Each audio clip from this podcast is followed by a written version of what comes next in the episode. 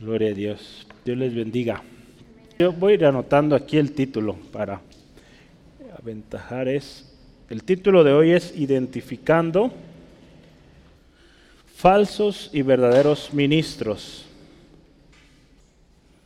Estaremos dividiendo esta, este estudio en dos partes, así que esta es o sería la parte parte 1 y nuestro texto base es segunda de Corintios capítulo 11, versículos 1 al 11. Identificando falsos y verdaderos ministros, primera parte. Entonces, vamos a abrir nuestras Biblias ahí en, en este pasaje. Si ya lo tiene, puede decir amén para ver quién ya lo tiene. Amén, amén. Segunda de Corintios capítulo 11. Si usted se fija, en muchas Biblias, este todavía sigue siendo parte del tema que se inició en el capítulo 10. Algunas ya eh, indican aquí un tema, pero es igual, ¿verdad? Al final de cuentas parte de lo que ya empezó en el capítulo 10, la defensa eh, de Pablo eh, o de su ministerio. Y, vamos a considerar estos textos. Leamos, dice la palabra de Dios. Ojalá me toleraseis un poco la locura o de, la o de locura. Sí, toleradme, porque os celo con celo de Dios, pues os he desposado con un solo esposo para presentaros como una virgen pura a Cristo. Pero temo que como la serpiente con su astucia engañó a Eva, vuestros sentidos sean de alguna manera extraviados. De la sincera, dice aquí, extraviados de la sincera fidelidad a Cristo. Porque si viene alguno predicando a otro Jesús que el que hemos predicado, o si recibís otro espíritu que el que habéis recibido, u otro evangelio del que habéis aceptado, bien lo toleráis. Y pienso que nada he sido inferior a aquellos grandes apóstoles, pues, aunque sea tosco en la palabra, no lo soy en el conocimiento en todo y por todo os, he, os lo hemos perdón, demostrado. Pequé yo humillándome a mí para que vosotros fueseis enaltecidos, por cuanto os he predicado el Evangelio de Dios de balde. Y cuando estaba entre vosotros tuve necesidad, a ninguno fui carga, pues lo que me faltaba lo suplieron los hermanos que vinieron de Macedonia, y en todo me guardé y me guardaré de seros gravoso por la verdad de Cristo que está en mí, que no se me impedirá esta mi gloria en las regiones de Acaya. ¿Por qué? Porque no os amo, Dios lo sabe. Vamos orando, eh, pidiendo al Señor eh, bajarle poquito al global. Eh, vamos orando, dando gracias a Dios por esta palabra y que el Señor nos hable a través de estos pasajes. Tan importante este tema y que vale la pena tomar tiempo. Gracias Dios. Honramos tu presencia en esta tarde. Señor, te alabamos. Reconocemos, Dios, que no hay nada más importante. Toda luz que pueda estar o aparentar en el hombre, Señor, se debe desvanecer, porque el único que mereces gloria eres tú, Señor. A ti damos gloria. Señor, y en esta tarde pedimos, sea tu palabra ministrando, Señor, lo más, lo más profundo de nuestro corazón. Señor, tú sabes la necesidad, Dios, el, eh, si hay alguna carga, alguna enfermedad, en el nombre de Jesús. Toda cosa que estorba, que eh, trae descontento, incomodidad a mi hermano, mi hermana, en el nombre de Jesús se va. Y este tiempo, Señor, lo dedicamos al estudio de tu preciosa palabra. Dios, háblanos. Necesitamos de ti, Señor. Necesitamos de tu instrucción. Señor, gracias por mi hermano, mi hermana, que con corazón dispuesto hoy han estado acá. Bendícelos y a ti la gloria en nombre de Jesús. Amén. Hemos estudiado algunas partes o partes de una defensa, ¿verdad? Lo hemos, así empezamos. Pablo inicia una defensa, ¿verdad? Y, veíamos al principio, ¿verdad? Que Pablo se dirige a ellos de una manera, digamos, ordenada, ¿verdad? Si, si, vemos cómo lleva el tema del capítulo 10 hasta el 11 y pues va a seguir en el 12, pero cómo lleva los temas de una manera tan eh, ordenada que en su primer defensa él no, no utiliza argumentos humanos o busca defenderse con sus pensamientos o sus ideas, ¿no? Se acuerda que él decía por la mansedumbre y la ternura de Cristo. Aclama a, los eh, atributos eh, preciosos, perfectos de Jesús. Entonces después eh, se acuerdan que hablamos hace dos semanas de una especie de paréntesis que él dice las armas de nuestra milicia. E, él hace ver, estamos en una lucha, ¿sí? ¿verdad? Estamos en una lucha, entonces él habla de qué tipo de armas disponemos como cristianos, como ministros de Dios. Él está defendiendo su ministerio y está hablando, eh, mi lucha no es contra ustedes personas, ¿verdad? es contra todo principado, potestad que está gobernando y que está eh, afligiendo al pueblo. Entonces, contra eso es nuestra lucha. Habla ahí de las armas, la naturaleza de nuestra lucha. Ya acabándose el capítulo 10, hablamos también de que hechos ¿verdad? y aclaraciones. ¿Se acuerda? Eso fue la semana pasada. ¿verdad? Hablamos de los sís y los nos. ¿verdad? ¿Se acuerda de eso? ¿Quién se acuerda de algún sí? Sí que. Esperamos que su fe crezca. ¿Qué más? Si nos gloriamos en Cristo. Si anunciamos el Evangelio más allá, ¿qué más? ¿Eran tres? Ok, muy bien. Así es, fíjese, si se fija en todo, hay una atribución de gloria al Señor Jesucristo. ¿sí? Y, si vamos a servir, pues siempre tiene el propósito de edificar. ¿sí? Entonces, eh, ahora mm, el capítulo 11 Pablo empieza a entrar más, vamos a decirlo, en el meollo del asunto o la razón por la cual él se defiende o, presenta esta defensa que empezamos desde el capítulo 10. Ya vamos a empezar a ver más detalles del por qué. Hasta ahorita entre líneas se ve, pero ya aquí si usted ve nuestro título mismo tiene ahí falsos, ¿verdad? Pablo va a empezar a hablar cómo son estos falsos. Sí, y en lo que resta al menos yo pensaría a partir de hoy y otros dos o tres estudios más, vamos a hablar mucho, mucho de esto. Entonces vamos a estar meditando y un tema importante. Los corintios, acuérdense, tenían un problema acá. Estaban empezando a escuchar falsos ministros, falsos profetas, falsos eh, apóstoles, y por lo tanto este tipo de ideas en la iglesia atenta, atenta o afecta la integridad eh, afecta la pureza, la santidad de la iglesia. Es por eso que cuando hay este tipo de cosas en la iglesia hay que identificarlas pronto y cortarlas, ¿sí? ¿verdad? Porque no debemos permitir eso. Por eso es importante que sepamos, ¿verdad? por eso estos estudios, que usted conozca, identifique cuando alguien viene, su manera de hablar, su manera de proceder, usted va a saber, este es un falso, una falsa.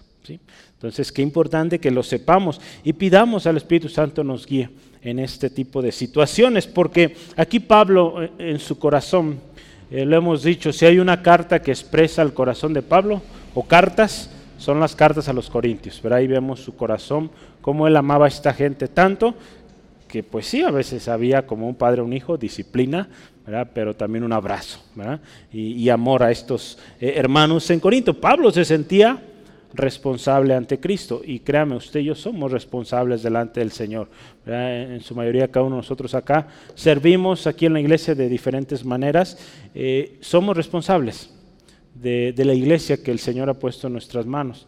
Yo le he dicho, no estoy yo solo, no pastoreo yo solo, eh, habemos un grupo de hermanos, hermanas que estamos sirviendo al Señor de diferentes maneras. Nadie más, nadie menos, todos servimos igual.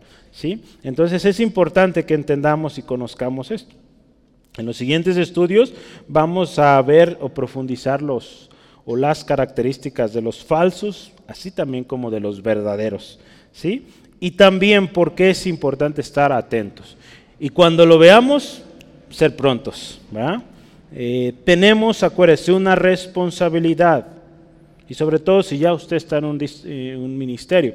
Eh, nuestra palabra, nuestras acciones, nuestro testimonio, lo que usted y yo hacemos, influye.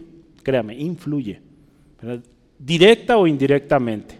A veces podría decir es que yo hago mínima cosa, pero el hecho de que usted esté sirviendo ya influye, usted es testimonio, a usted le están viendo ahí al frente, eh, hablando, ministrando, entonces usted tiene un testimonio que guardar y que ser cuidadoso, ¿sí? Entonces daremos cuenta al Señor cómo es que usted y yo estamos ministrando. Eh, si lo que estamos haciendo edifica, gloria al Señor, y si no está edificando, pues hay que arreglar eso, ¿sí? Eh, porque Dios nos va a llamar a cuentas. ¿Sí, amén? Pablo nos va a dar aquí eh, buenos, muy buenos ejemplos, de hecho, y, lecciones prácticas para que usted y yo seamos fieles en el ministerio, en el llamado que Él nos ha dado, ¿sí? Y que seamos usted y yo verdaderos eh, ministros de Cristo, ¿sí? Eh, algo muy importante, y, lo enseñábamos hace algunos meses, esto lo aplicábamos en el contexto de la familia, pero es importante también en el ministerio enseñemos, hermanos, temor de Dios. Que, que, lejos de, de, enseñarle otra cosa, usted les enseña esto, temor de Dios. Si usted a un hijo le enseña temor de Dios, créame, ese niño, esa niña va a crecer en temor de Dios, que significa honra, respeto eh, a Dios, fidelidad a Dios. Porque a veces eh, los niños nos tienen temor a nosotros o le tienen temor al pastor. No debe ser así, hermanos. Sepa que pues el pastor está ahí, pero un día no va a estar, pero Dios siempre va a estar. Papá, mamá no siempre van a estar con nosotros, pero Dios siempre va a estar. Entonces, eso habremos de enseñar, ¿verdad? Las hermanas que están enseñando en las clases, enseñen temor de Dios. Enseñarles a estos niños, mira, papá, mamá no te ven, pero quien siempre te va a ver es Dios. ¿sí? Entonces, de Él no nos podemos esconder. Entonces por eso es importante, si vamos con falsas intenciones, con doble intención, pues Dios lo está viendo, ¿sí? Entonces, gloria a Dios porque tenemos la palabra y la palabra nos enseña. Vamos adelante, yo quisiera que anotemos el, el primer subtema de esta tarde y es una preocupación legítima, póngale ahí, número uno, una preocupación, ups, legítima.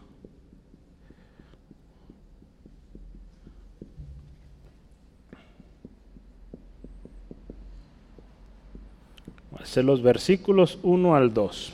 ¿sí? Ahí Pablo introduce, si usted se fija, a veces es sencillo identificar partes. Los eh, hombres que tradujeron la Biblia, en las mayorías, o en la mayoría de casos, hicieron una labor excepcional al definir párrafos. Eh, aún los capítulos son útiles, verán que a veces, pues aquí es un ejemplo, ¿verdad? Hay continuidad y partieron capítulo 10 y 11, ¿verdad?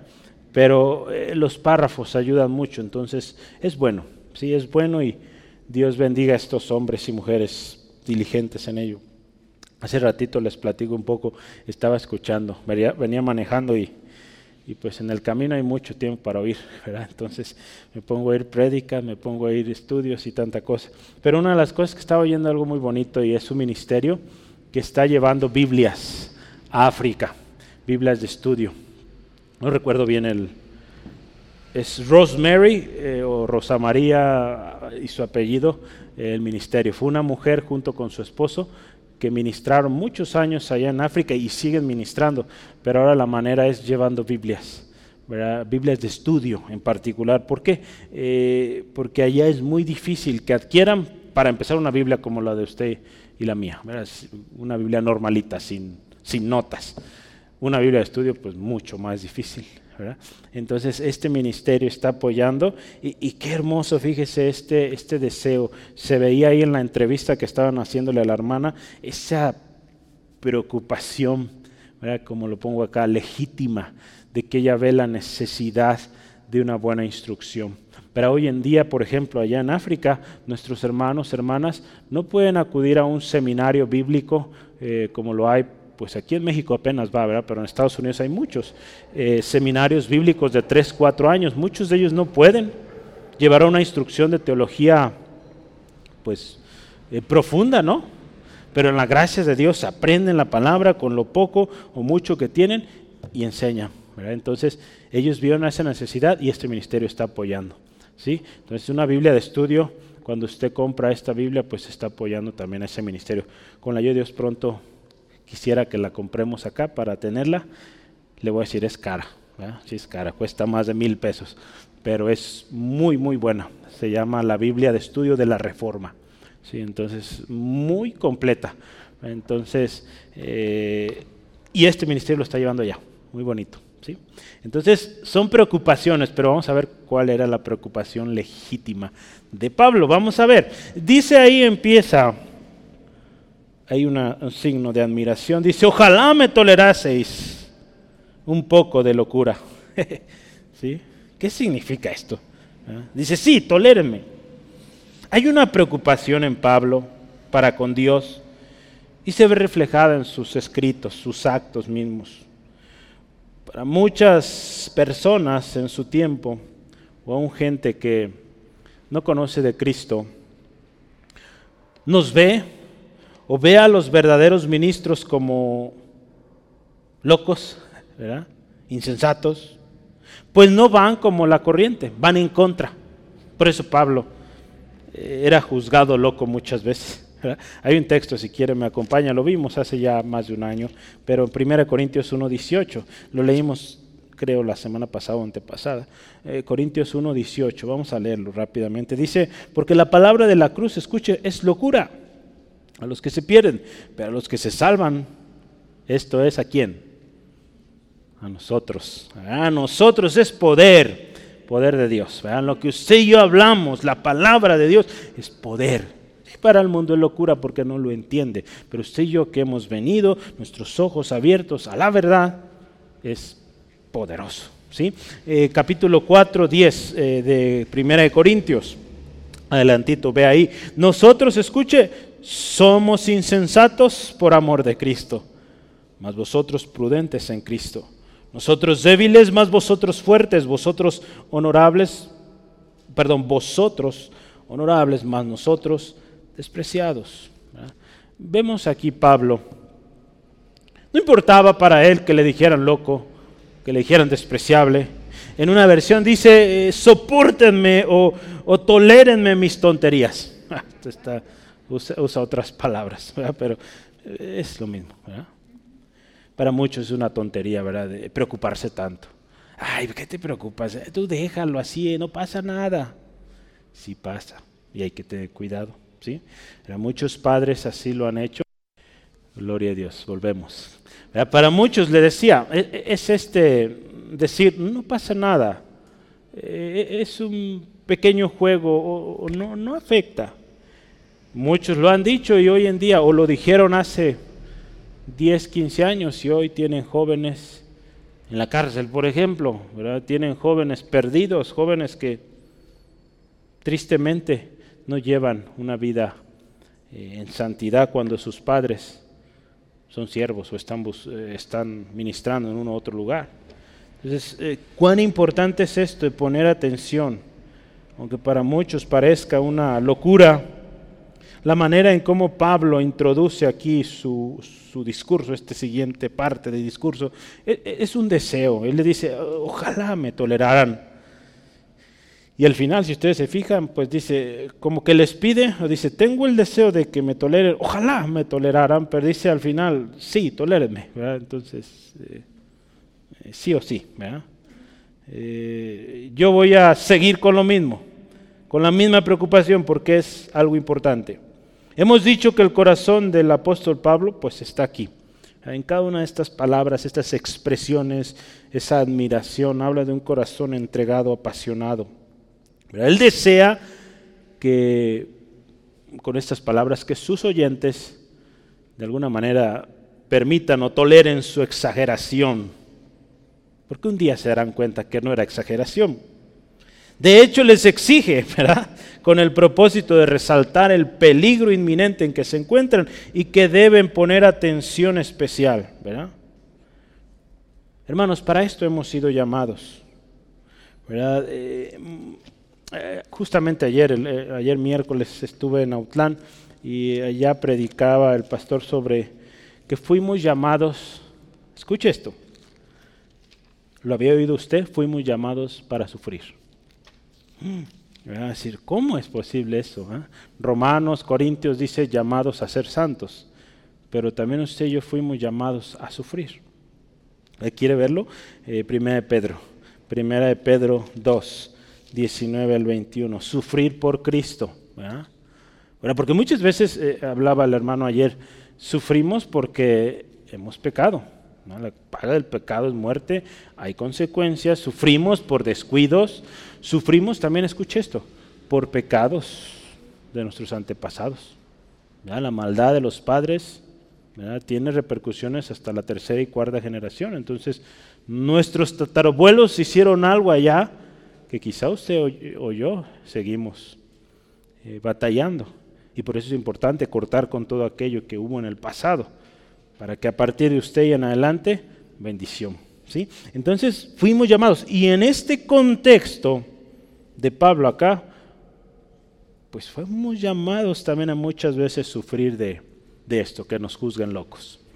Entonces vamos a leerlo para que usted vea 1 Pedro 2, 19 al 21. Dice la palabra de Dios así, porque esto merece aprobación.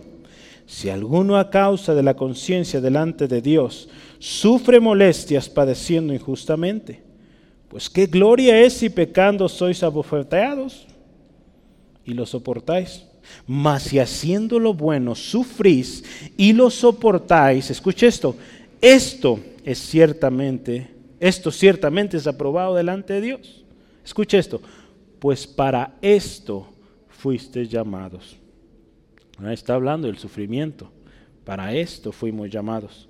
¿Por qué? Porque Cristo nos puso el ejemplo. Porque Cristo padeció por nosotros, dejándonos ejemplo, escuche, para que sigamos o sigáis sus pisadas. Entonces, no se extrañe de esto. De que de repente nos van a ver así, nos van a decir, no lo van a invitar a las fiestas, pues mejor, ¿verdad? Porque así pasa. Dice, no, es que él, pues no, él, él no, es muy santo, o no sé, bueno, usan palabras más fuertes, Pero, eh, pero mejor, hermanos, ¿verdad? En Pablo había un celo, un celo especial, ve, ahí, dice, porque en versículo 2, porque os celo con celo de Dios. No se trata de ese celo que es pecado, ¿verdad? Ahí en Gálatas capítulo 5, versículo 20 nos habla de los celos, ¿verdad? Que son pecado. E, el celo del cual habla Pablo no es ese celo. Hay un celo, como Pablo bien lo describe, y es un celo de Dios. ¿Cómo es este celo?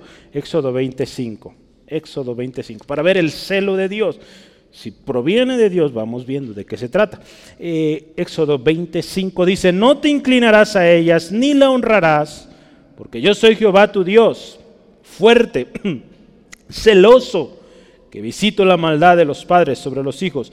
Escuche esto, fíjese, hasta la tercera y cuarta generación, lo que hablábamos hace rato. Entonces, pero dice ahí, Dios fuerte, celoso, y está hablando de qué? No inclinarnos, no honrar a dioses ajenos, a semejanza de hombre, o de cualquier otra cosa aquí en la tierra. Y dice Dios fuerte, celoso. Cuando habla aquí de un celo, el celo de Dios nos habla de que Él no comparte su gloria con nadie más. Solo la gloria a Él. Entonces, este celo que tenía Pablo, lo vamos a ver definido en el próximo enunciado. Vea el resto del texto. Capítulo 2 dice, pues os he desposado con un solo esposo para presentaros como una virgen para Cristo. Una virgen pura, perdón, pura para Cristo. Entonces, fíjese, el celo de Pablo era esto que él estaba preparando esa iglesia, o había ganado, pongámoslo así, esa iglesia para Cristo. Y el celo de este hombre era tal grado de que él tenía o se sentía con esta responsabilidad cuidadosa de presentar a esta iglesia santa, pura, solo para Cristo, solo para Dios. E, eso es claro y, debemos tener ese corazón, ese celo, hermanos, porque la enseñanza que usted y yo damos, la manera en cómo hacemos iglesia, sea con este mismo celo ¿verdad? que Pablo nos enseña acá. Un celo de que esta iglesia, centro de fe ángulo, sea una iglesia que agrada a Dios. ¿verdad? Una iglesia que busca cada vez ser más y más esa iglesia santa, pura, sin mancha ni arruga, por la cual Cristo viene. Entonces, el texto de Éxodo que leíamos hace rato nos habla mucho del carácter de Dios y lo que Él espera de aquellos, aquellas que decimos obedecer su palabra. Eh, no podemos estar eh, sirviendo adorando, honrando a, Dios y a Satanás. Ahí Mateo, que es Mateo 6:24, nos habla de que no podemos servir a dos señores. Ahí habla de las riquezas. No podemos servir a las riquezas y al Señor. No podemos. Hay un texto más que yo quisiera veamos ahí en Isaías 42.8. Isaías 42.8. Escuche, este texto ya lo decía hace rato. Dice, yo Jehová, este es mi nombre. Y a otro no daré mi gloria ni mi alabanza, esculturas. Dios es claro y, ese es el celo de Dios. Ese es, podemos llamarlo un celo santo. Un celo en el cual consiste solo Dios merece la alabanza, la gloria. ¿Sí? Pablo aquí en este texto entonces tiene una preocupación legítima. Esta iglesia se está desviando. Está empezando a escuchar. Esta iglesia, la integridad de esta iglesia está en peligro. Al estar permitiendo escuchar o, permitir a esta gente entrar en la iglesia, pues hay peligro. Si bien, fíjese, una de las cosas que usted y yo habíamos platicado hace un poco, esta ciudad, Corinto, era una iglesia, una iglesia pero una ciudad de muchas culturas, eh, mucho conocimiento, gente elocuente de diferentes regiones. Si bien estas personas hablan de manera muy astuta, y así son los falsos, vienen de manera muy astuta con palabras tan elocuentes, tan convincentes, que buscan persuadir, su actitud pues los va a delatar. Entonces por eso es importante que usted y yo estemos bien atentos, hermanos, porque eh, el enemigo va a tomar ventaja de todo eh, lo que hay, eh, argumentos, filosofías, aún ciencias para pues querer convencer hay un texto, quiero ver ahí, eh, capítulo 10, estamos ahí en 2 de Corintios, versículo 7. Pablo les dice así, miráis las cosas según la apariencia, lo veíamos la semana pasada. Si alguno está persuadido en sí mismo que es de Cristo, esto también piense por sí mismo, que como Él es de Cristo, así también nosotros somos de Cristo. E, esto es clave. Pablo siente esta responsabilidad y él dice, ¿saben qué? Ustedes están empezando a escuchar esto. Y ellos dicen, quizá decían, eh, viendo este contexto, seguramente lo estaban diciendo, ellos dicen ser de Cristo, pero dicen que nosotros no somos. Entonces, ¿cómo, cómo es esto? Entonces, nosotros somos de Cristo. ¿verdad? Y si alguien más viene con nosotros y nos dice, yo soy de Cristo, ok, vamos viendo el fruto, vamos escuchando cómo habla, qué dice. ¿Refleja que es de Cristo? Sí, sí lo es, entonces gloria a Dios, bienvenido. También somos de Cristo. Pero si alguien, usted fíjese muchos cómo llegan, desde que llegan, yo soy de Cristo y nadie más. Entonces ya desde ahí dice, pues, esta persona no viene bien. El hermano Rogelio hacía mucha mención de este tipo de personas que llegan. Eh, él dice que en una ocasión llegó un evangelista aquí a la iglesia. Dice, hermano Rogelio, al inicio del tiempo aquí en la iglesia que estuvo el hermano Rogelio, dice, hermano Rogelio, yo tengo este ministerio de, evangelista. Entonces cuando guste me puede invitar y pues organizamos una campaña y pues eh, ganar almas, ¿no? Un evangelista, ah, ok, y le da su, tarjeta. Y el hermano Rogelio, si él tenía y, nos enseñó esta, pregunta tan simple, le preguntó, hermano, pero eh, ¿quién es, curiosidad, quién es tu pastor? No, hermano, mi pastor es Cristo, el Señor Jesús, mi pastor. Ok, pero, vas a alguna iglesia. No, no, hermano, yo, mi pastor Jesús. Okay. Sí, pues, eso lo tenemos claro, el Señor Jesús es el pastor de pastores. Pero es necesario, por eso está la iglesia. Cristo mismo puso la iglesia. Entonces, para que recibamos esa, digamos, hay mucha gente que está en contra de esta palabra, pero en su contexto sí está bien decir cobertura. Cobertura porque eh, una iglesia, ¿qué, es cobertura? Si lo pensamos. ¿Qué es cobertura? ¿Qué entiende usted? Que, que cubre a un área, ¿verdad? que protege algo, ¿verdad? Entonces, que, que, está en el cuidado, está al pendiente de, ¿no? Entonces, eh, eso es necesario para todos. Entonces, este, esta persona así fue. No asistía a ninguna iglesia, se decía ser evangelista, aun cuando el evangelista pues está yendo a diferentes lugares, siempre vuelve eh, a casa, ¿verdad?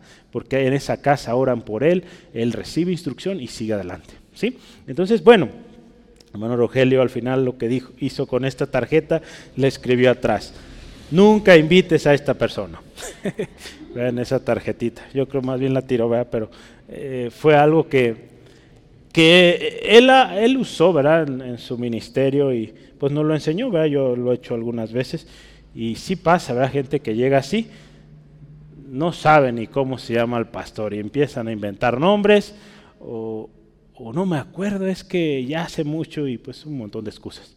Entonces vea, así vienen los falsos. ¿sí? Entonces, qué importante que usted y yo sepamos, usted y yo, que somos de Cristo primero, ¿sí?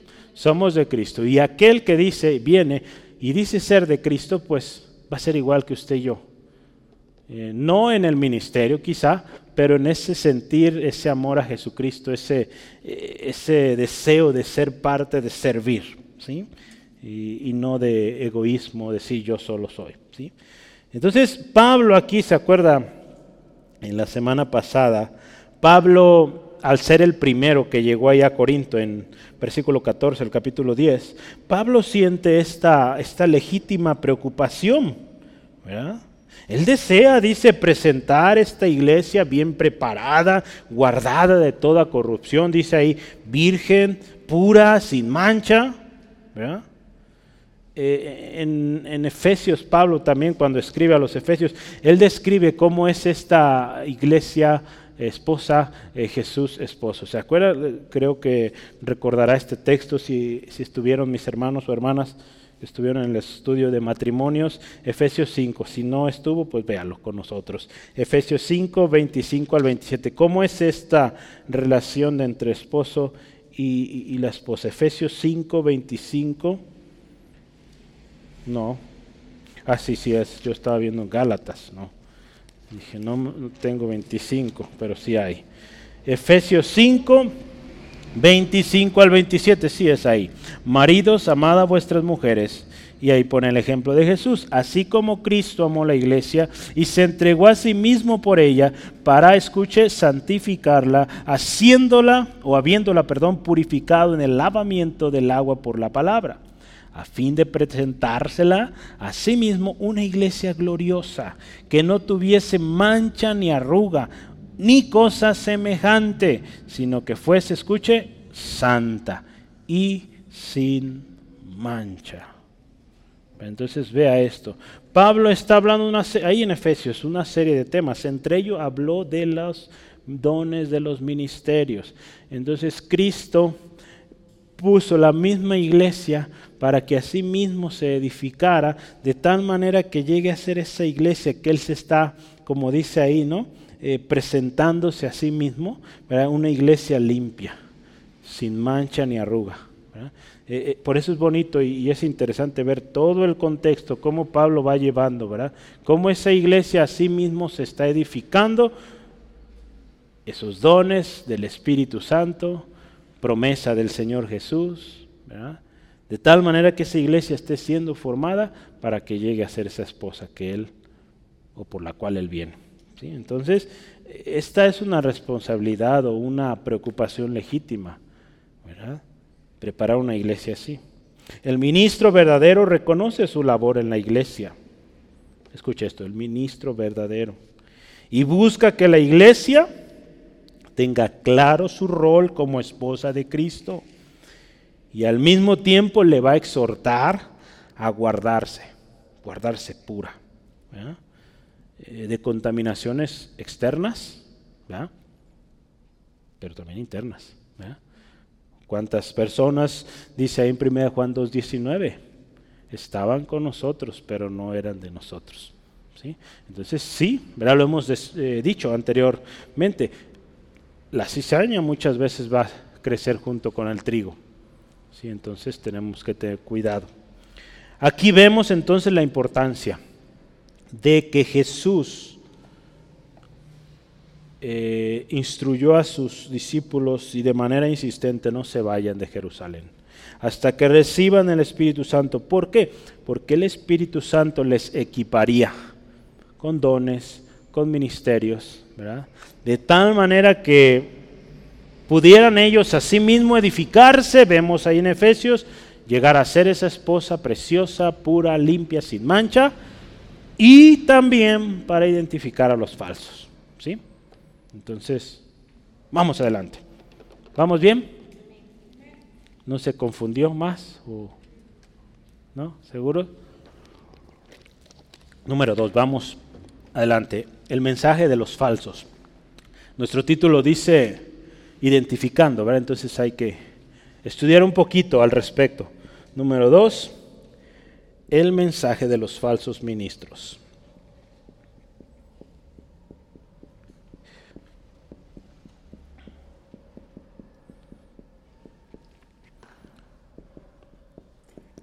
Ya vimos la preocupación legítima de Pablo y ahora vamos un poco a ver cómo vienen estas personas, cómo hablan, cuál es su mensaje. Yo aquí voy a leerle o vamos a listar eh, por lo menos cinco cosas sobre el mensaje. Entonces vaya anotando. Primera cosa, vamos al versículo 3, veamos juntos.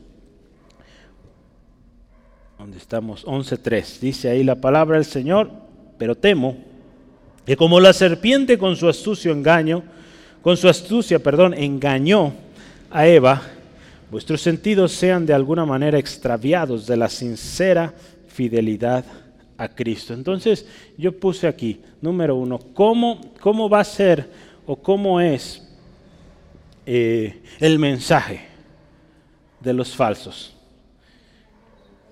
Yo le puse así, astucia engañosa. ¿Sale? Astucia engañosa. Pablo eh, presenta aquí una buena y especial y exacta similitud en, cuanto a lo que es el mensaje de los falsos. Así como la serpiente fue astuta. ¿Se acuerda de esa serpiente? Génesis capítulo 3, al inicio de su Biblia, Génesis 3, Génesis 3 versículos 1 al 5. Vamos a ver porque Pablo usa este ejemplo de la serpiente, entonces es interesante ver. Ve ahí, ¿cómo es que vino la serpiente? Medite y, ponga especial atención. Pero la serpiente era astuta, más que todos los animales, astucia del campo, ¿verdad? todos los animales del campo que Dios había hecho. La cual dijo a la mujer, ¿con qué Dios os ha dicho no comáis de todo árbol del huerto? Y la mujer respondió a la serpiente, del fruto de los árboles del huerto podemos comer. Pero del fruto del árbol que está en medio del huerto, dijo Dios, no comeréis de él, ni le tocaréis, para que no muráis. Entonces ve a las serpientes, astuta con engaño, dijo a la mujer, no moriréis sino que sabe Dios que el día que comáis de él serán abiertos vuestros ojos y seréis como Dios, sabiendo el bien y el mal. Vea el engaño que está introduciendo ahí. La serpiente vino con una artimaña peculiar de los falsos. vienen cuestionando la palabra de Dios e incitando a la duda. Vea, usted ve aquí cómo vino, cuestionando. ¿A poco Dios dijo esto? Cuestionando la orden, la palabra de Dios. Y después incitando a la duda, desafiando lo que Dios dice. Así vienen los falsos. Vienen con una nueva revelación. Es que Dios me ha revelado y tanta cosa, ¿verdad? Dios no va a revelar algo nuevo que no se confirme con la palabra. Si Dios revela algo, Dios sigue hablando definitivamente por sueños, visiones, de muchas maneras Dios sigue hablando, pero lo va a confirmar con su misma palabra. ¿sí? Entonces, es importante esto, que lo entendamos. Entonces, estas personas eh, van a aparentar astucia, inteligencia, sabiduría, elocuencia y todo conocimiento humano, pero por detrás hay engaño. Hermanos, necesitamos estar alertas. Necesitamos estar alertas, hermanos, y cuidar nuestro corazón. Y como dice ahí la palabra, yo quiero leerle este texto, usted lo conoce, espero, de memoria, Efesios 6:11. ¿Qué dice? Vestíos de toda la armadura de Dios, para que podáis estar firme contra las acechanzas del diablo. Es importante, porque van a venir astutamente con engaño y necesitamos estar atentos. ¿sí? Entonces, así es el mensaje. Astucia engañosa. ¿sí? Número dos, vamos adelante. Otra característica del mensaje es que este mensaje es desleal. Desleal. O vamos a también ponerle o infiel. Infiel a quién? A Cristo. Si usted se fija, le voy a poner aquí los versículos, es 3a y aquí es 3b. La segunda parte de nuestro texto, ahí en capítulo, versículo 3, perdón, segunda parte nos dice, eh, vuestros sentidos sean de alguna manera extraviados de la sincera fidelidad a Cristo. La preocupación de Pablo era que esto sucediera, que los sentidos de los hermanos en Corinto o sus emociones fueran movidas de tal manera que los extraviara y que cayeran en deslealtad, infidelidad a Cristo. Pablo temía que su sinceridad fuera corrompida, de modo que dejaran el camino del Señor por seguir estas ideologías engañosas, filosofías, corrientes. Entonces, por eso, hermanos, la importancia de estar alertas. La astucia de los falsos, escuche esto, la astucia de los falsos nos va a llevar a ser desleales a Dios.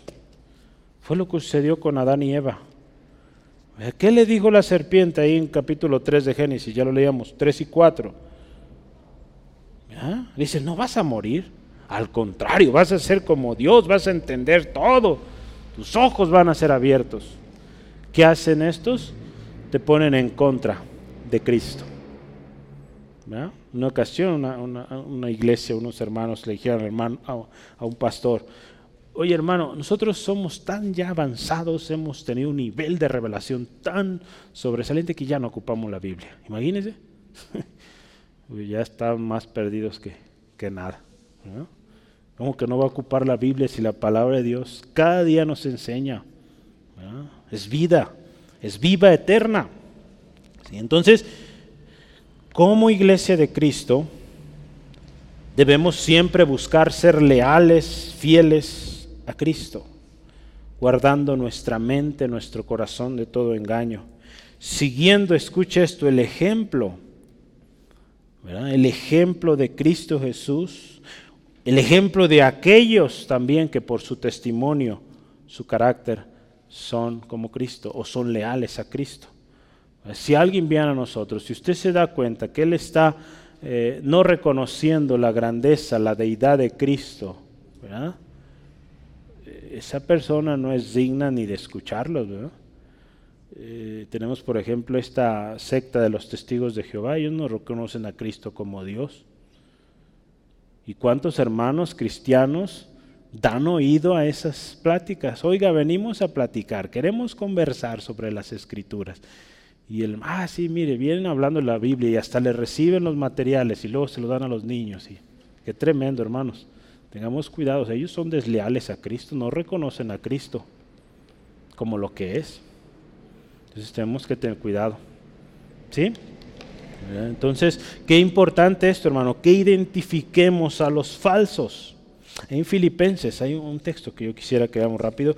Filipenses capítulo 4, Filipenses 4, 1. Filipenses. ¿No está enojado? ¿No? Bueno. Filipenses 4.1 dice, así que hermanos míos, amados y deseados, gozo y corona mía. Estad así, escucha esto, firmes en el Señor, amados. Si algo Pablo animaba, firmes hermanos, estén firmes, permanezcan, amados, con palabras de cariño, pero hermanos, échenle ganas, no se me desanime, no se me desvíe, atentos, fieles, firmes. Vamos a leer los versículos 8 y 9 también de Filipenses 4. Por lo demás, hermanos, todo lo que es verdadero, esto vamos, todo lo honesto, todo lo justo, todo lo puro, todo lo amable, todo lo que es de buen nombre, si hay virtud alguna, si algo digno de alabanza, en esto pensad. Y escuche esto, lo que aprendiste y recibiste y oíste y vistes en mí, esto es ser. Y el Dios de paz estará con vosotros. Entonces sí, es bueno seguir ejemplos, pero buenos ejemplos. Ejemplos que son leales, fieles a Cristo. ¿sí? Vamos adelante. Siguiente, en el versículo 4. ¿Quién me ayuda? Hay algo bien rápido ahí que va a encontrar. ¿Cómo es el mensaje a ellos?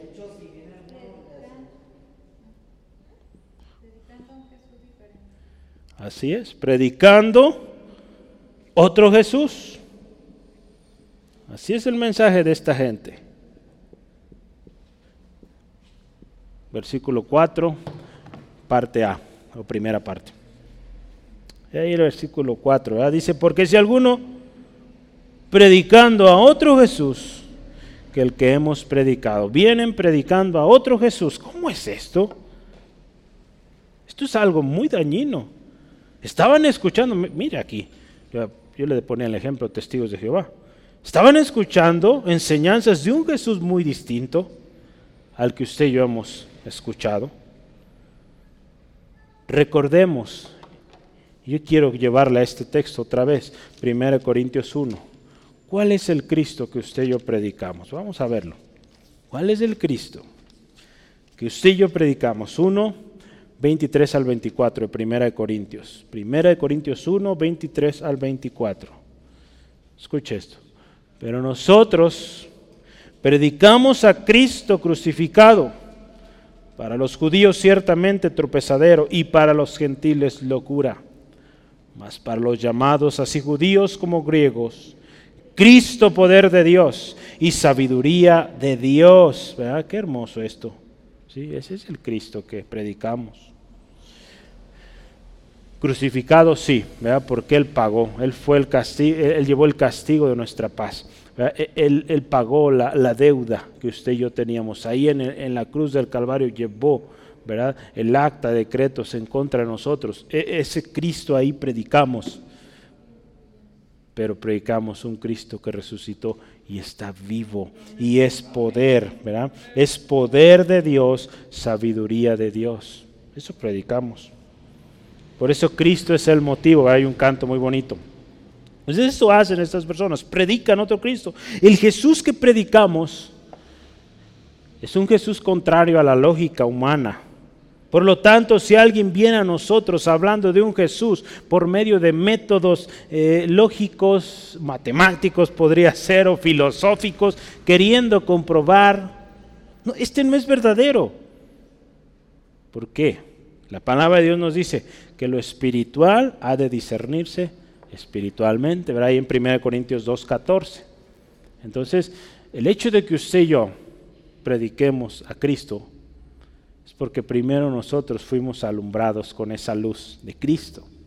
Porque de otra manera, Si, si alguien empieza a predicar de Cristo sin conocerlo, sin que sus ojos eh, hayan sido abiertos, sin que sea salvo, esta persona va a decir un montón de cosas que, pues, sin sentido, digamos, sin sentido que impacte a las vidas, ¿no? ¿Qué más? Hay, otra cosa aquí. Eh, yo les dije que eran cinco, entonces vamos la cuarta. Ahí en el mismo versículo 4, la segunda parte, ¿qué traen? ¿Otro qué? Otro espíritu. Vamos a ver ahí, otro espíritu. Esto es tremendo. No el Espíritu Santo, otro espíritu, un espíritu común, otro espíritu. ¿Qué espíritu será? Pues uno de ellos es el espíritu de mentira. ¿Sí? ¿Por qué? Porque su padre, el diablo, es mentiroso. Sí, ¿verdad? Juan 8:44, es un texto conocido, ¿verdad? Pero vamos a leerlo porque es, importante.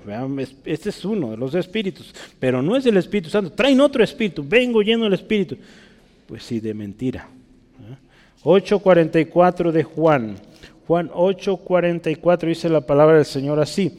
Vosotros sois, vea qué fuerte Jesús habló a estos hombres sois de vuestro padre el diablo y los deseos de vuestro padre queréis hacer. Él ha sido homicida desde el principio y no ha permanecido en la verdad, porque no hay verdad en él. Cuando habla mentira, de suya habla. Porque escuche esto, es mentiroso y padre de mentira. ¿sí? Entonces alguien que viene así, pues trae un espíritu de mentira por default y un montón más. ¿sí? dado que andan en otro espíritu, es imposible que hablen de Jesús. Alguien que no tiene el Espíritu de Dios en sí, o en sí mismo, no puede hablar de Cristo. ¿Sí?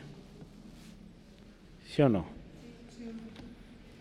Alguien que no es cristiano, que no ha recibido a Cristo como su Señor, que no tiene el Espíritu Santo, no puede predicar de Cristo por más gente que junte, no puede predicar de Cristo. Y le voy a dar un texto que lo afirma. Primera de Corintios 12, 3. Lo vamos a ver en unas semanas. Pero vea.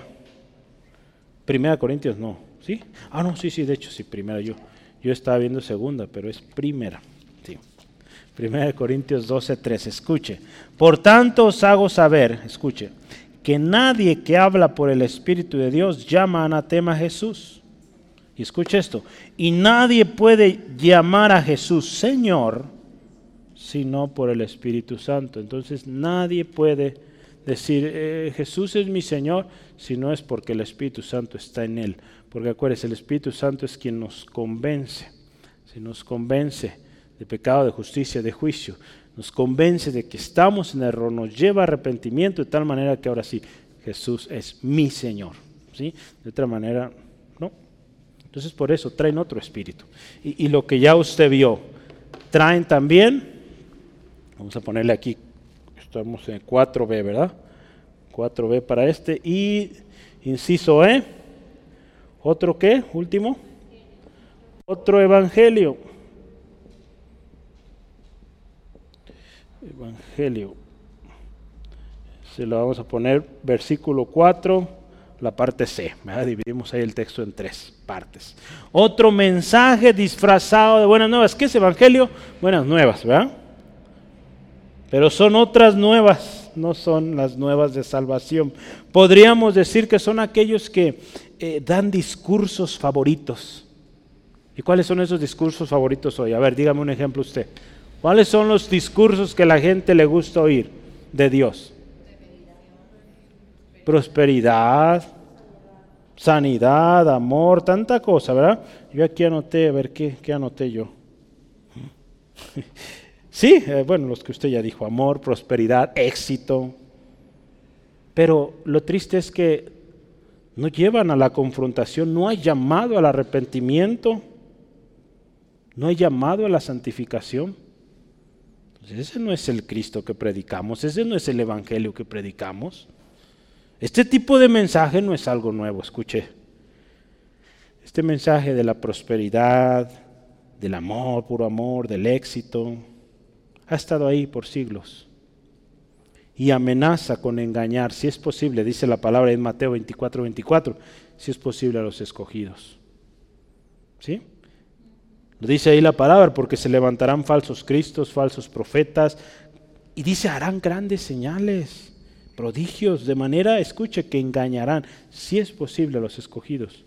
Entonces, fíjese, van a venir hablándonos de tantas cosas, pero no te confrontan, no te dicen, a ver, ponte a cuentas con el Señor, porque si sigues en ese pecado, no, al contrario, Dios acepta de todo, tú puedes seguir tu vida así como eres y, y tenemos denominaciones supuestamente cristianas ya hoy en día aceptando matrimonios o oficiando matrimonios del mismo sexo, eh, pastores eh, transexuales, cosas horribles, en iglesias que en un tiempo fueron consideradas cristianas, porque están predicando otro evangelio, no el evangelio de Cristo, el evangelio de arrepentimiento y de perdón de pecados. ¿Sí? Pablo exhortaba a los Gálatas a ser cuidadosos. Hermanos, hoy esta palabra también nos exhorta a nosotros a ser cuidadosos. Ahí en Gálatas, véalo, Gálatas 1, versículos 8 y 9. Gálatas 1, 8 y 9. Hoy para nosotros también. Dice así la palabra de Dios. Mas si aún nosotros o un ángel del cielo os anunciare otro evangelio diferente del que os hemos anunciado, escuche, sea maldito, sea anatema, dice ahí. Como antes hemos dicho, también ahora lo repito. Si alguno os predica diferente evangelio del que habéis recibido, sea anatema. Ve, las palabras fuertes aquí. Entonces tenemos que ser muy cuidadosos, hermanos y, gracias a Dios, Dios nos prepara de antemano. Los tiempos que usted y yo vivimos no son tiempos fáciles, no es sencillo, pero gloria al Señor, tenemos al Espíritu Santo, tenemos la palabra de Dios, tenemos promesas aquí, ¿verdad? Por eso hay que leerla. Tenemos promesas, tenemos instrucción, no vamos a ser engañados, pero hay que mantenernos firmes, ¿sale? Vamos adelante. El último subtema hoy. Un segundo.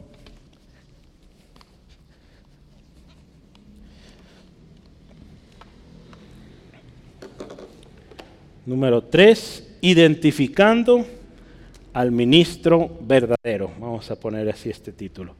Identificando al ministro verdadero. Ya hablamos del mensaje de los falsos, nos va a ayudar a identificar al falso, pero ahora vamos con el verdadero.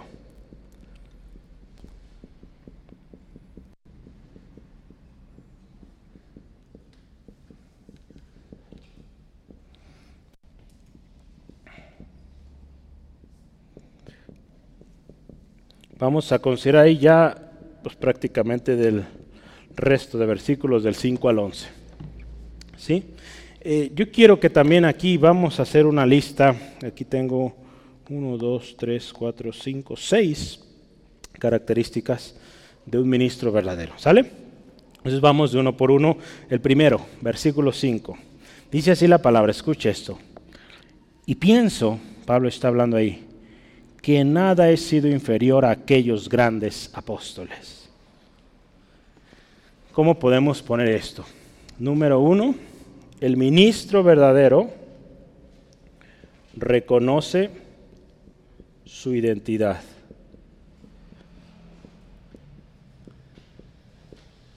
Yo le pondré ahí su identidad en Cristo. ¿eh? El ministro verdadero reconoce quién es Ve aquí las palabras de Pablo y dice, pienso que en nada he sido inferior.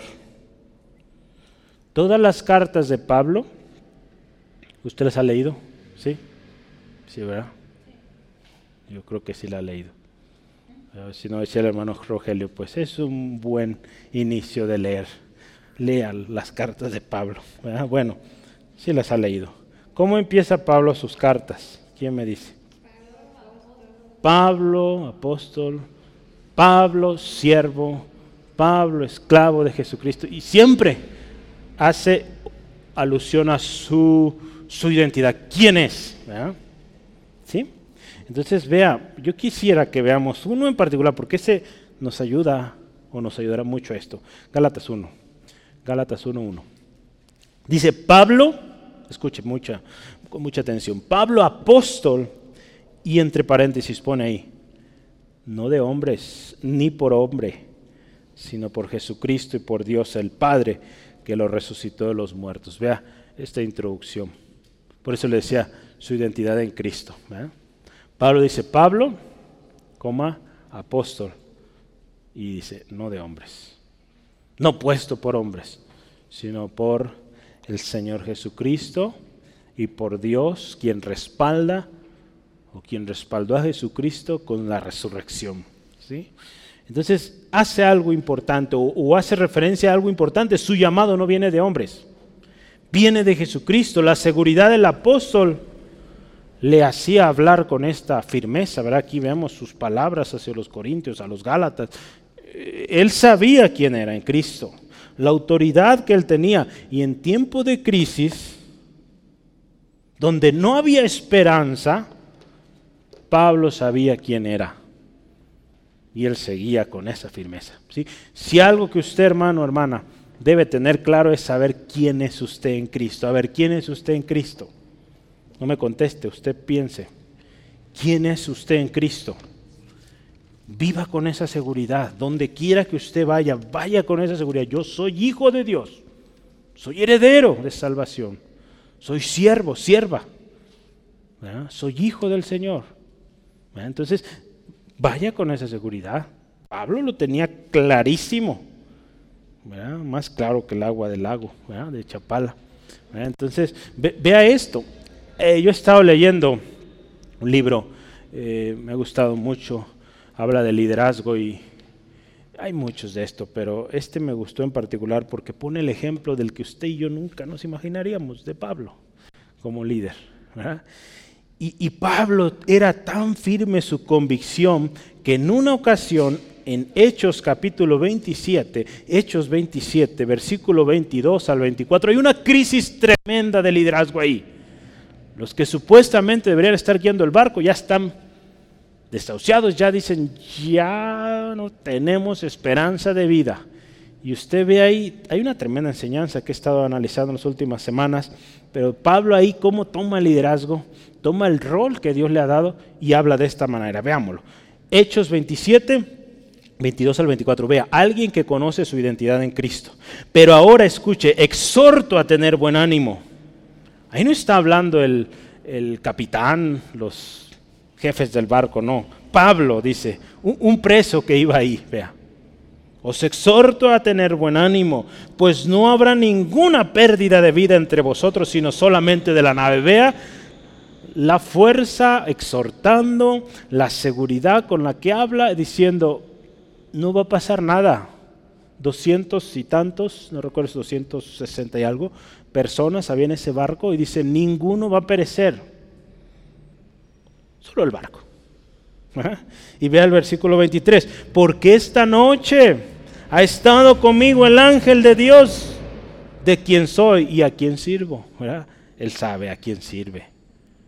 Y él sabe que Dios envió a alguien a darle un mensaje y que ese mensaje era verdadero. Versículo 24 diciendo, Pablo, no temas, es necesario que comparezcas ante César. Y aquí Dios te ha concedido todos los que navegan contigo. Vea, qué tremendo. Un preso tomando el liderazgo, tomando la dirección. A ver, tranquilos. Dice ahí que algunos ya empezaban a querer huir y Pablo le dice a los líderes, va a los líderes de ahí y le dice, ¿sabes qué? No los dejen ir. Cortaron ahí de tal manera que no los dejaron eh, huir y después llega este mensaje. ¿Saben qué? Al Dios al que yo sirvo me ha dicho que yo tengo una misión, tengo que llegar ante César, tengo que hablar ahí. Entonces esto no va a detenernos. Y pues ustedes están incluidos en el plan de Dios. Ninguno va a perecer. Vea, qué poderoso. Alguien que conoce quién es en Cristo. ¿Cómo se mide usted en una escala del 1 al 10 comparado a esa seguridad? No me diga, piénselo. ¿Cómo nos vemos? ¿Un 8? ¿Un 5? No, un poquito más. Vamos, adelante. Usted sepa quién es en Cristo, créalo usted y vívalo. ¿sí? Vamos adelante. Reconoce su identidad. Número dos, tiene conocimiento demostrable. Le voy a cambiar a letras, eh, perdonen. A, B. Tiene conocimiento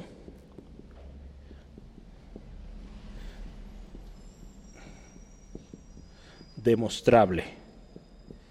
Versículo 6. El versículo 6, si lo leemos, dice ahí claramente, pues aunque sea tosco en la palabra, tosco, no lo soy en el conocimiento y en todo y por todo os lo hemos demostrado.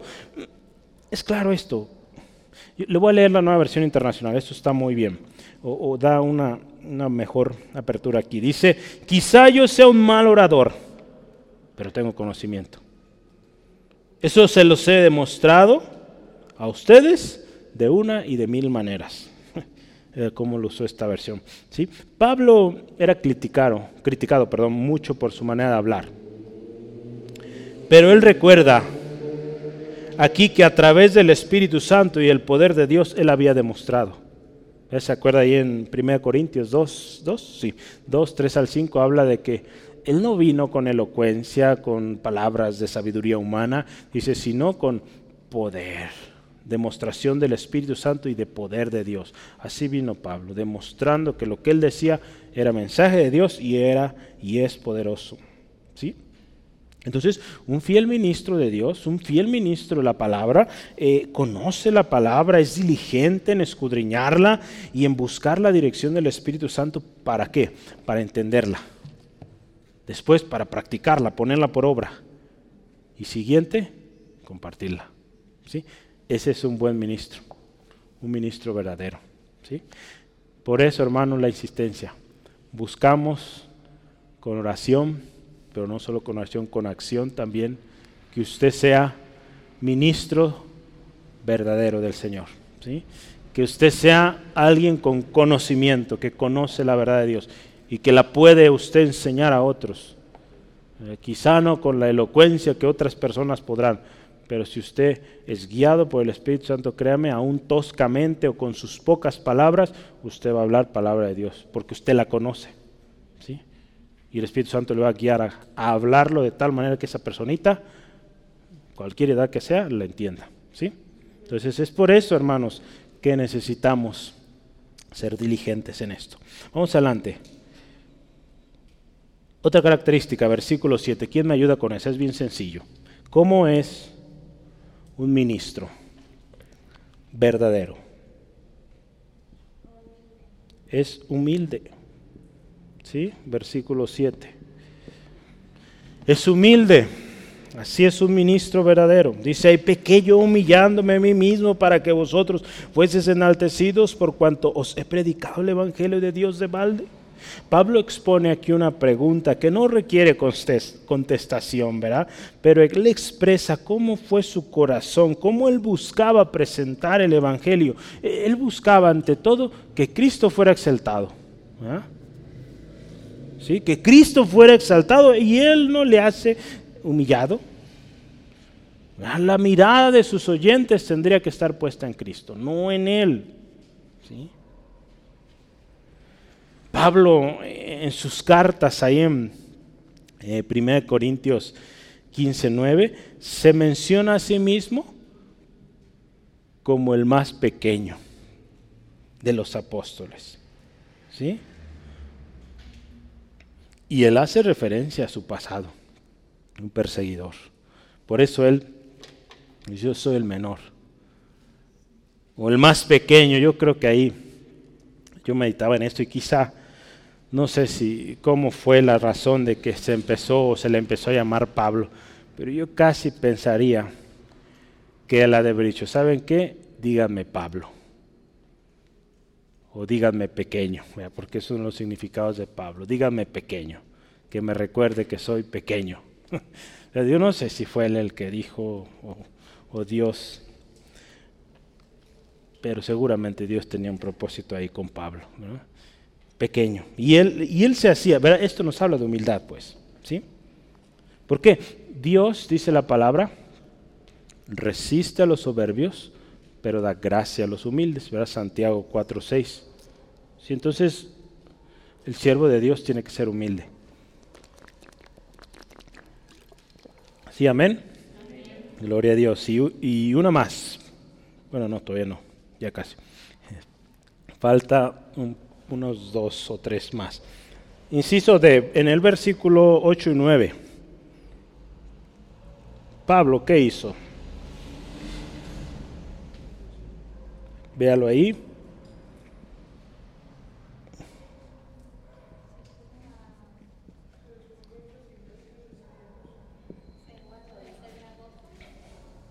Se guarda de ser gravoso. ¿Sí? Vamos a ponerlo así. El ministro verdadero se guarda de ser gravoso. ¿Cómo es esto? Pablo tenía claro esto. ¿A quién servía? Y él sabía que él mismo le supliría. Ahí en Filipenses 4:19 dice, mi Dios pues suplirá todo lo que os falte conforme a sus riquezas en gloria. Él no tenía claro esto. Y cuando sus manos servían para trabajar o él podía trabajar, él estuvo dispuesto a hacerlo. En Hechos lo vemos. ¿Se acuerda ahí en capítulo 18 de Hechos que llega a Corinto? Los primeros tres versículos nos habla que él llegó a este pueblo, eh, perdón, a esta ciudad y conoce a quién, Priscila Aquila, que trabajaban haciendo casas de campaña o tiendas. Y empezó a trabajar, trabajó. Después aquí nos habla, ¿verdad? Las iglesias de Macedonia le apoyaron. Entonces, él buscaba la manera de no ser gravoso. ¿Sí? O no ser carga. ¿verdad? Esa es otra, otra manera de ponerlo. Eh, al contrario, fíjese lo que él buscaba. ¿Qué, buscaba él? ¿Se acuerda cuando él eh, enviaba, por ejemplo, envió a Tito a recoger ofrendas? ¿Para quién eran las ofrendas? No eran para él. Era para bendecir la obra allá en Jerusalén o, otras obras que se estuvieran abriendo. Eh, si algo tenían el hermano Daniel Oriente, nuestro hermano Rogelio y, este, este grupo de hombres eh, que Dios usó para levantar muchas iglesias aquí en México era ese corazón. Recibieron una ofrenda grande o una promesa de ofrenda, gloria a Dios, un nuevo centro de fe. y así iban, abriendo, abriendo, abriendo centros de fe que llegan, oiga hermano, Dios me ha bendecido mucho, tengo mucho dinero, pues gloria a Dios, hace falta un edificio en tal lugar. Presentaba la necesidad. Entonces, no gravosos. Hoy en día hay muchos hombres que se sirven de la iglesia y no debe ser así. Un requisito indispensable en los servidores de Dios es esto, que no sean codiciosos de ganancias deshonestas ni ávaros sino fieles en todo, ¿verdad? Y en 1 Timoteo 3, 2 al 10 nos habla de los obispos, de los diáconos, cómo deben de ser. Pero si algo es, claro ahí es que no busquen la, eh, la ganancia, no es así. Si algo hacemos, acuérdese, es para edificación.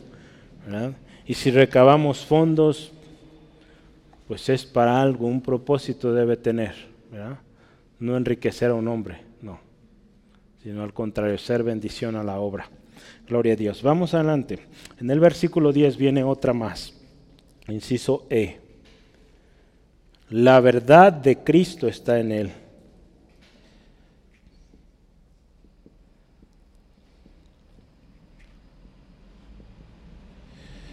¿Cómo es el ministro eh, verdadero? Pues así, la verdad de Cristo está en él. Salud. En el versículo 10, vamos a anotarlo. La verdad de Cristo está en él. Versículo 10 dice ahí, por la verdad de Cristo que está en mí, que no se me impedirá esta mi gloria en las regiones de Acaya. Pablo sabe que lo que acaba de decir con respecto a no ser gravoso, la manera en cómo procedió, es verdad porque la verdad de Cristo está en él. Entonces eso es importante, como siervos fieles, verdaderos, la verdad de Cristo está en nosotros. Esto nos habla mucho también de, hablar verdad. Cuando muchas veces ¿verdad? el hablar verdad pues sea, sea nuestro propio prejuicio o perjuicio, perdón, que nos vaya a afectar aquello que digamos la verdad. ¿Sí? Y último, inciso F, ayúdeme. ¿Cómo es el fiel servidor o el fiel o el ministro fiel? Versículo 11.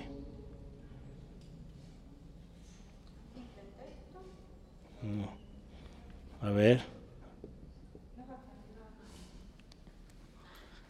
¿Cómo Moni? Ama mucho. Mucho. Ama mucho. ¿Sí? Bueno, yo le puse ahí el mucho. Le iba a poner bien mucho para que se darle nuestro toque tapatío, pero bueno. ama mucho. Eh, ¿Por qué lo puse? Hay una versión que así lo pone. Ya los amo mucho. Y me gustó. Entonces dije, amo mucho. Así, ¿sí? Y dice, Dios lo sabe. Dios es testigo. Un fiel servidor de Cristo ama mucho. Y esto es evidente, no hay doblez de corazón. Las siguientes palabras, yo, quiero leerle un par de textos para terminar. Palabras de Pablo que expresaban ese amor entrañable y que reflejaban esto, el amor de Cristo en él. ¿sí? Escuche esto. Porque todas estas cosas padecemos por amor a vosotros, para que abundando la gracia por medio de muchos, la acción de gracia sobreabunde para gloria de Dios. Segunda de Corintios 4:15. Otra más. Porque de ambas cosas estoy puesto en estrecho, teniendo deseo de partir y estar con Cristo. Lo cual es muchísimo mejor, pero quedar en la carne es más necesario por causa de vosotros. Vea, Pablo dice, pues yo por mí, yo ya quisiera estar allá con Cristo, pero es necesario quedarme aquí para que ustedes sean beneficiados, porque hay ese amor hacia ustedes. Filipenses 1, 23 al 24. Estas palabras y muchas más, todas las dos cartas de Corintios, si quiere anotarlo el texto ahí, pues las dos cartas de Corintios expresan el amor que Pablo tenía a esta iglesia, a estos hermanos. Así es un siervo verdadero, un ministro verdadero, muy diferente a lo que vemos en el mundo hoy. Bueno, terminamos. Hay una preocupación buena y legítima, buena y legítima con respecto a guardar la iglesia de los falsos. Debemos tener un celo, hermanos, por la obra de Dios, un celo santo, acuérdese, de tal manera que este celo nos lleve a cuidar primero a nosotros mismos, ¿verdad? Del engaño y también al rebaño que Dios ha puesto en nuestras manos. ¿Cuál es el rebaño que Dios ha puesto en nuestras manos? Podemos verlo, familia, un ministerio, la iglesia, ¿sí? Gente que Dios ha puesto ahí. Quizá un equipo, no sé, un equipo que a usted le toca en la iglesia estar sirviendo de esta manera. Ese rebaño Dios lo ha puesto en sus manos. ¿Cómo lo estamos cuidando? ¿Sí? Tenemos una responsabilidad. El ejemplo de Pablo es un buen, un buen y excelente para hablar de cómo debemos ser o cómo debemos presentar juntos, juntos, escuche esto, la iglesia, la esposa a Cristo, el esposo. Hoy vimos cómo es el mensaje de los falsos, ¿verdad? Vea sus notas. ¿Cómo es su mensaje? Con astucia engañosa, es desleal e infiel a Cristo, ¿cómo es también? Predicando otro Jesús, otra más, otro evangelio, oh, perdón, otro espíritu y otro evangelio. Y vimos también cómo es el ministro verdadero. Dice, reconoce su identidad, tiene conocimiento demostrable, es humilde, se guarda de ser gravoso, la verdad de Cristo está en él y ama mucho, ¿verdad? Ama mucho. ¿Cómo estamos cuidando de nosotros mismos, del rebaño.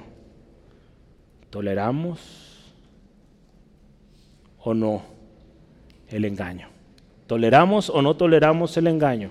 ¿Permitimos que este tipo de ideas entre en la iglesia? Espero que no. Y buscamos que no. No lo permita en su casa, en el ministerio donde Dios le ha puesto. Pidamos al Espíritu Santo nos siga enseñando, ¿sí? nos siga guiando para presentar a esa iglesia a Cristo santa. ¿sí? Oremos. Dios te damos gracias por tu palabra linda, especial hoy para nosotros. Señor, tú eres, como tu palabra lo dice, pastor de pastores, el príncipe de los pastores. Señor, y en ese cuidado que tienes para el rebaño, nos das esta palabra hoy, cómo identificar a un falso ministro, cómo identificar un verdadero ministro. A través del mensaje que un hombre dice o proclama, podremos identificar a los falsos, a los verdaderos. Señor, ayúdanos, danos gracia, danos sabiduría, danos dirección, Señor. Si hemos, Dios, sido descuidados, hemos tolerado enseñanzas, por mínimo que parezca aquello, quizá un documental, alguna, aún caricaturas, Señor, perdónanos.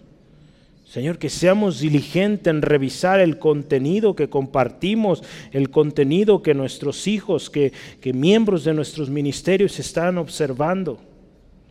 Señor, y que tu gracia, sabiduría y firmeza sean en nosotros para identificar, corregir y edificar.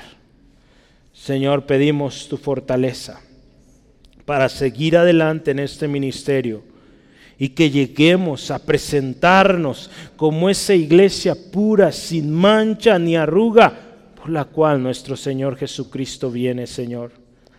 Señor, queremos ser diligentes. Señor, pero necesitamos de tu Espíritu y gracias porque tu Espíritu nos dice tu palabra, nos guiará toda verdad, nos enseñará todas las cosas, nos recordará las enseñanzas de nuestro Señor Jesucristo Gracias, Espíritu Santo. Nos dará el poder también para hablar con demostración. Señor, te damos alabanza, porque tu palabra se hace viva en nosotros.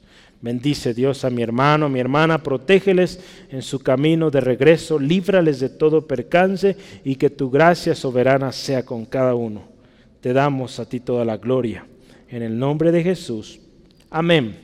Gloria a Dios. Dios les bendiga, hermanos.